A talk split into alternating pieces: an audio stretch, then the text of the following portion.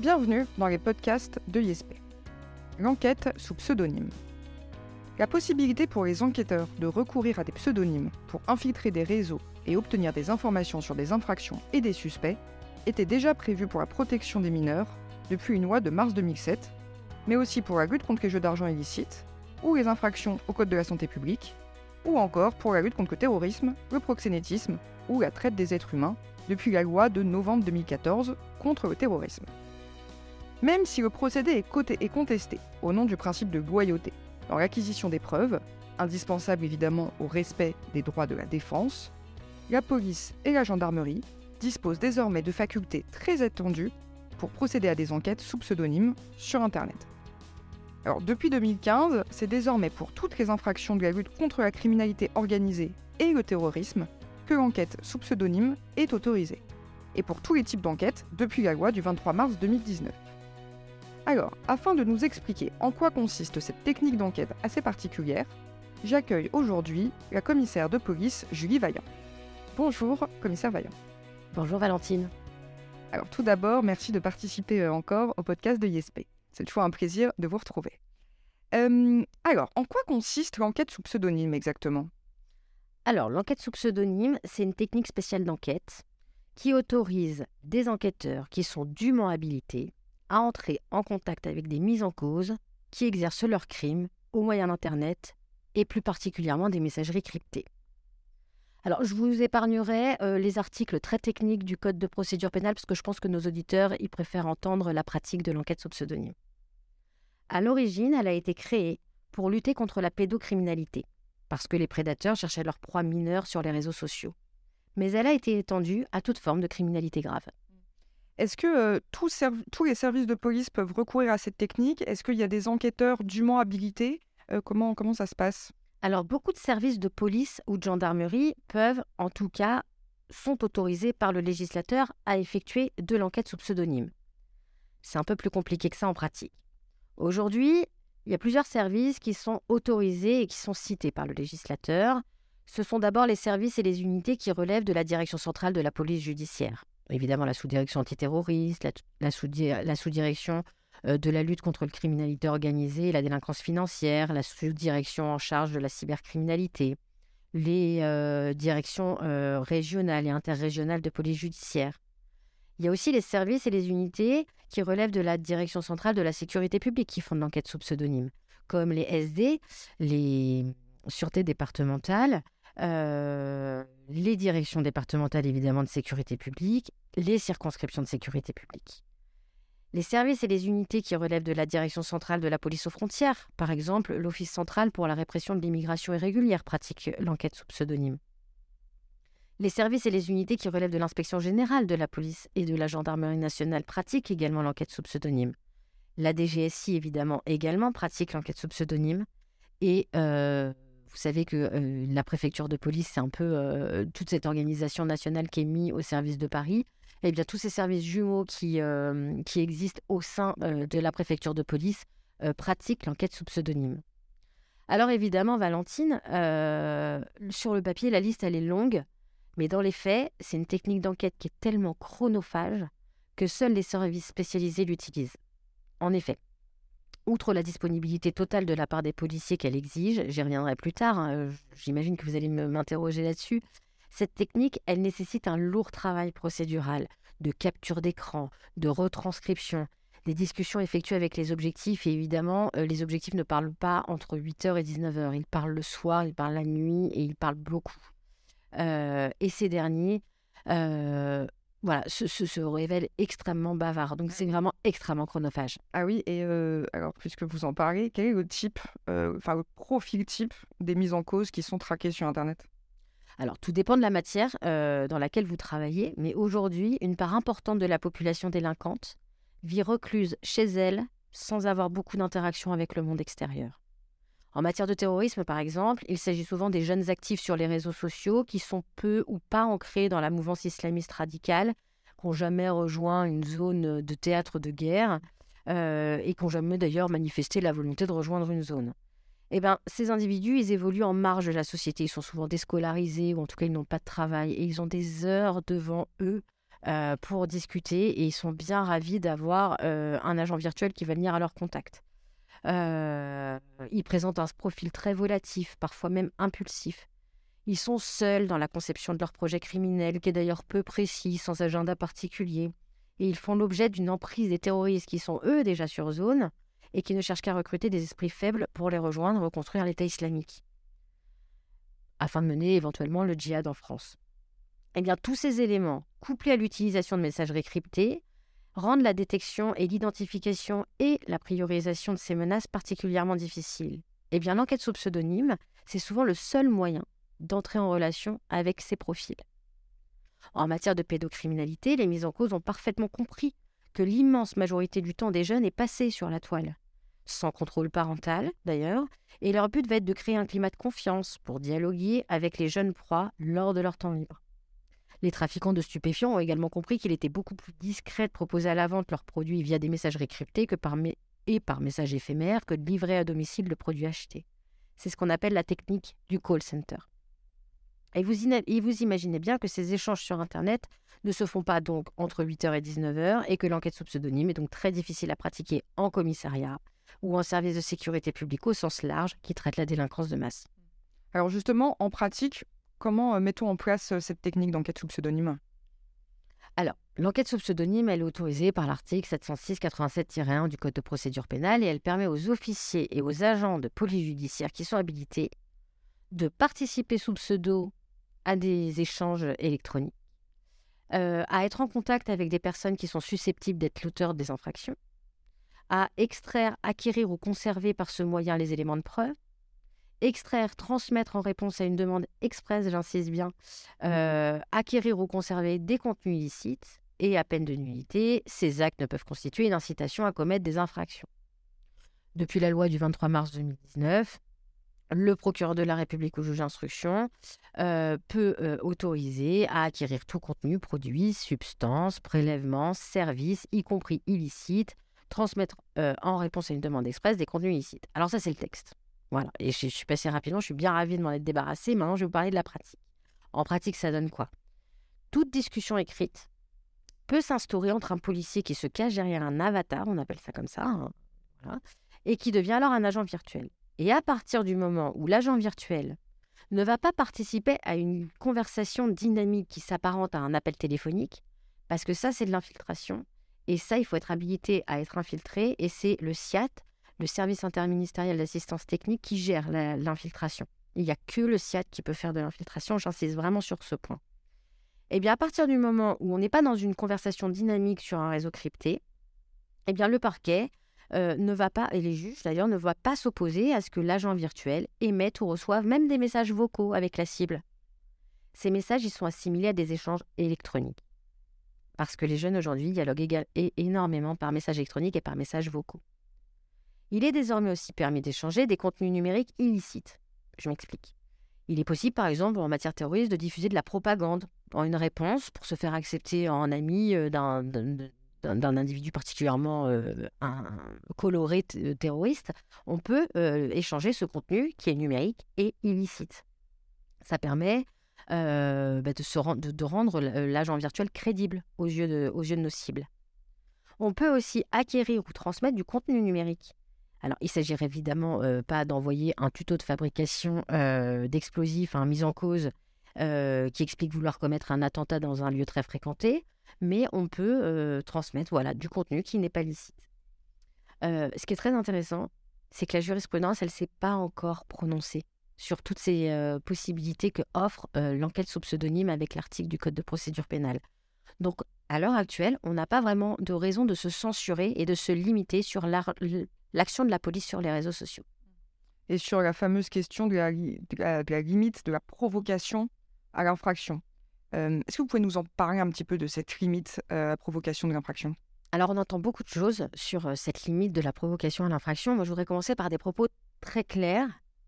Le gros écueil de l'enquête sous pseudonyme, ce serait de fabriquer un, un délinquant qui, sans dialogue avec le policier sur les réseaux sociaux, ne serait jamais passé à l'acte ou n'aurait jamais eu euh, l'idée de construire un projet criminel.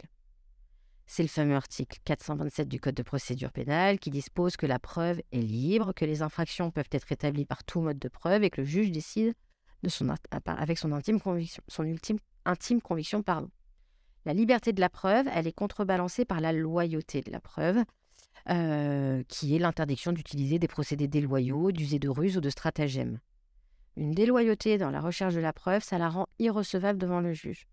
Alors la Cour de cassation, elle nous a beaucoup aidés avec euh, l'arrêt euh, qu'a suivi l'affaire Benzema du 9 décembre 2019 en exigeant un processus infractionnel préexistant. Ça, c'est le concept quand on fait de l'enquête sous pseudonyme qui vraiment domine notre action au quotidien. C'est-à-dire, c'est-à-dire que le commissaire, il va regarder euh, quand il va faire, euh, quand il va regarder sa procédure et faire son contrôle de procédure, il va regarder si on enlève l'enquête sous pseudonyme et les échanges qu'il y a eu entre le policier et le mis en cause à la fin de l'enquête, hein, bien sûr, si d'autres éléments de la procédure prouvent les éléments constitutifs de l'infraction. Par exemple, l'achat de matériel pour commettre une infraction, des écoutes téléphoniques dans lesquelles le mis en cause se confierait sur ses intentions criminelles si on enlève l'enquête sous pseudonyme, est-ce que l'enquête tient toujours? Mmh, C'est ça.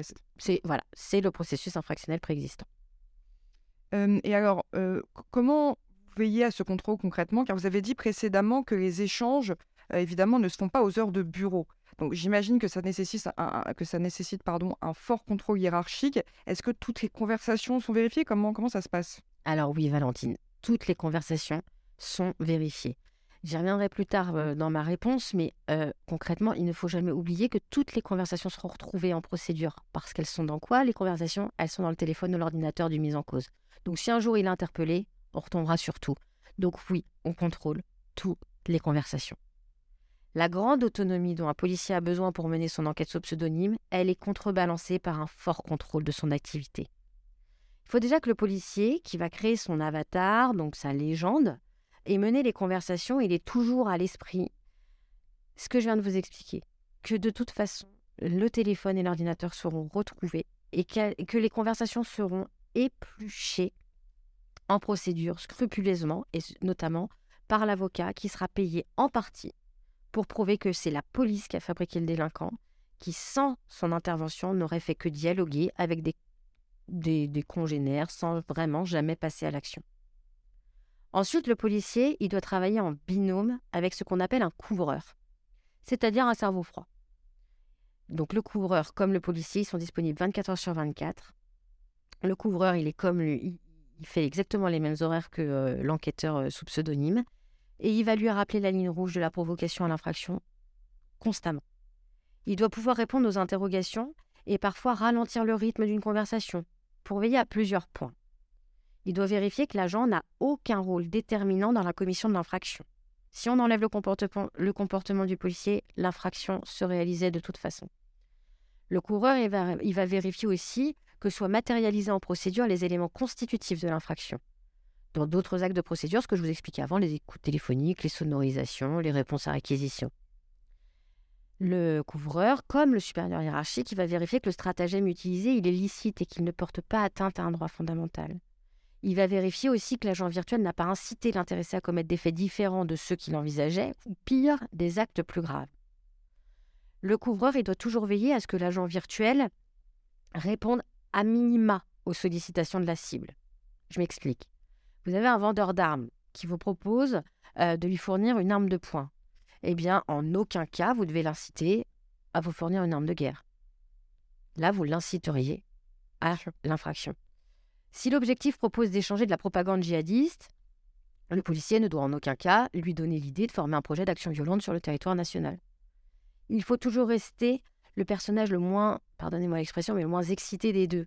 Et c'est particulièrement difficile avec les jeunes inactifs qui présentent des profils extrêmement fragiles, qui sont particulièrement influençables et qui, pour se faire accepter, pour avoir des amis, vont tout faire pour plaire pour se faire accepter, pour exister pour celui qu'ils prennent pour un semblable. Ils sont prêts à inventer n'importe quoi et, à vendre un acte violent. Et il faut vraiment faire attention parce qu'on tombe très très vite dans la provocation à l'infraction. Euh, je reviens juste quelques instants sur euh, le couvreur. J'ai deux petites questions. Est-ce que est, il est forcément plus gradé ou supérieur hiérarchique par rapport à l'agent? Et deuxième question, est-ce qu'il a plusieurs il, il travaille, le couvreur travaille-t-il en binôme avec plusieurs agents qui sont sur plusieurs enquêtes différentes? Alors, un couvreur peut être couvreur de plusieurs agents. Il n'est pas forcément plus cadré, c'est du travail d'équipe. En fait, on crée des binômes. Voilà. Donc, vous avez forcément un couvreur qui est le cerveau froid de voilà, et un couvreur peut couvrir plusieurs agents. Et évidemment, on va pas le mettre, on va pas le désigner couvreur. Euh, on va pas lui dire d'être couvreur dans deux enquêtes sous pseudonyme qui sont très actives en même temps, parce qu'il pourrait pas concrètement Rester cerveau froid. Le cerveau froid, il deviendra très vite chaud. D'accord. Euh, désolé de vous avoir coupé. Non, c'était très intéressant. On reprend. Alors, euh, est-ce que vous pouvez nous parler un petit peu du rôle de l'officier et, du commissaire dans ce management des agents et dans surtout, euh, parce que j'imagine qu'ils sont confrontés à des choses terribles, le bien-être des enquêteurs cyber? Alors, elle est très pertinente, votre question, Valentine, parce que c'est vraiment un management très particulier les, de, manager les enquêteurs sous pseudonyme. Il ne faut pas oublier que les enquêteurs qui participent à ce que j'appelle l'ESP, l'enquête sous pseudonyme, ils sont exposés à de l'horreur. Et je pèse mes mots. De manière permanente. Pédopornographie, propagande terroriste particulièrement. Ça, c'est un critère à prendre en compte dans le management. Il faut un dialogue permanent avec les enquêteurs pour s'assurer de leur bien-être. Il ne faut pas hésiter aujourd'hui à les inciter, ou du moins les inviter à consulter un psychologue régulièrement, à organiser des débriefings pour s'assurer que la violence ingurgitée n'affecte pas leur santé, on est facilement dans les risques psychosociaux avec les enquêteurs cyber. Jouer un rôle en permanence, c'est un facteur de risque. Et sur ce plan aussi, il faut s'assurer que l'enquêteur vit bien la situation. D'autant que, et ça c'est très très particulier, mais l'enquêteur sous pseudonyme y ramène évidemment le travail à la maison parce que il va se connecter aux heures où les objectifs euh, sont connectés. Et il faut sans cesse veiller à ce qu'il y ait une délimitation entre vie privée et vie professionnelle qui soit bien respectée alors je me demandais si, alors c'est peut-être une question, une question un peu stupide, mais est-ce que ça vous arrive de tomber, enfin est-ce que ça arrive aux agents de tomber sur d'autres agents virtuels sur les réseaux sociaux et donc du perdre du temps à enquêter sur une personne qui finalement est juste un autre policier ou un autre gendarme d'un autre service? Ah, mais je comprends que vous riez, Valentine, mais elle est complètement pertinente, votre question, parce que ça nous arrive très souvent. Euh, alors, heureusement, on a mis des process euh, en place. Euh, tous les services nationaux qui font de la cyber, ils enregistrent leurs agents virtuels sur une sorte de plateforme. Et à chaque fois qu'on approche une cible, on interroge cette plateforme. Ça nous fait quand même gagner un temps énorme et ça s'appelle la déconfliction. Alors évidemment, certains services sont moins rigoureux que d'autres et peut y avoir des doutes. Mais on s'interroge entre services assez rapidement pour ne pas perdre de temps et il y a un dialogue qui est également fait avec des partenaires internationaux qui pratiquent également l'enquête sous pseudonyme. Donc voilà, ça nous arrive, mais on s'en rend compte généralement très très vite. Non, ça va. Tant que le temps n'est pas trop perdu, ça va. ça a quand même l'air d'être une technique qui est assez intrusive, même sans parler de, de, d'aide à la commission d'infraction, je ne sais plus le terme exact, je ne suis pas la meilleure pénaliste du monde, mais ça a l'air d'être quand même une technique assez intrusive. Euh, qui j'imagine est soumise donc euh, à, autorisation du juge. Est-ce que les juges vous accordent souvent cette autorisation? Alors pour les cas les plus graves, ou quand l'objectif euh, n'a de vie que sur les réseaux sociaux et que l'enquête sous pseudonyme, comme je vous l'ai expliqué, va être le seul moyen d'entrer en contact avec lui, les magistrats, oui, l'autorisent assez facilement, mais toujours contrebalancé par un vrai contrôle de la loyauté de la preuve et il veille aussi à la subsidiarité de la coercition. C'est-à-dire que tant qu'il n'y a pas un acte moins intrusif qui va nous permettre de, faire la même chose, ils ne l'autoriseront pas. C'est vraiment pour les actes les plus graves et pour les, cas où euh, l'individu a sa seule vie sociale sur, sur la toile.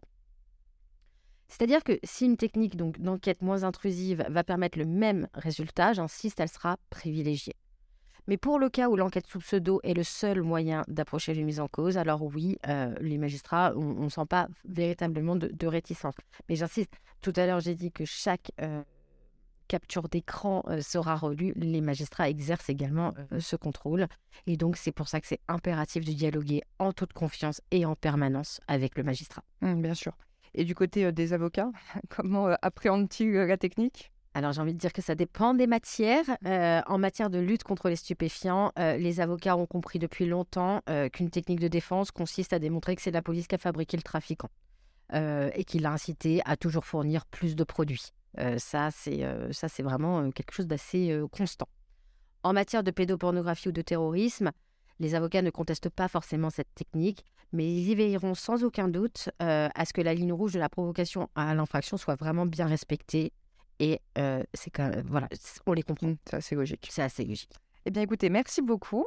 Euh, merci pour tout ce que vous nous avez expliqué. Et puis, peut-être que des, des, futurs policiers vont s'engager par l'investigation pour un métier qui me semble passionnant. Je l'espère. Bonne journée à tous. Merci Valentine. Au revoir.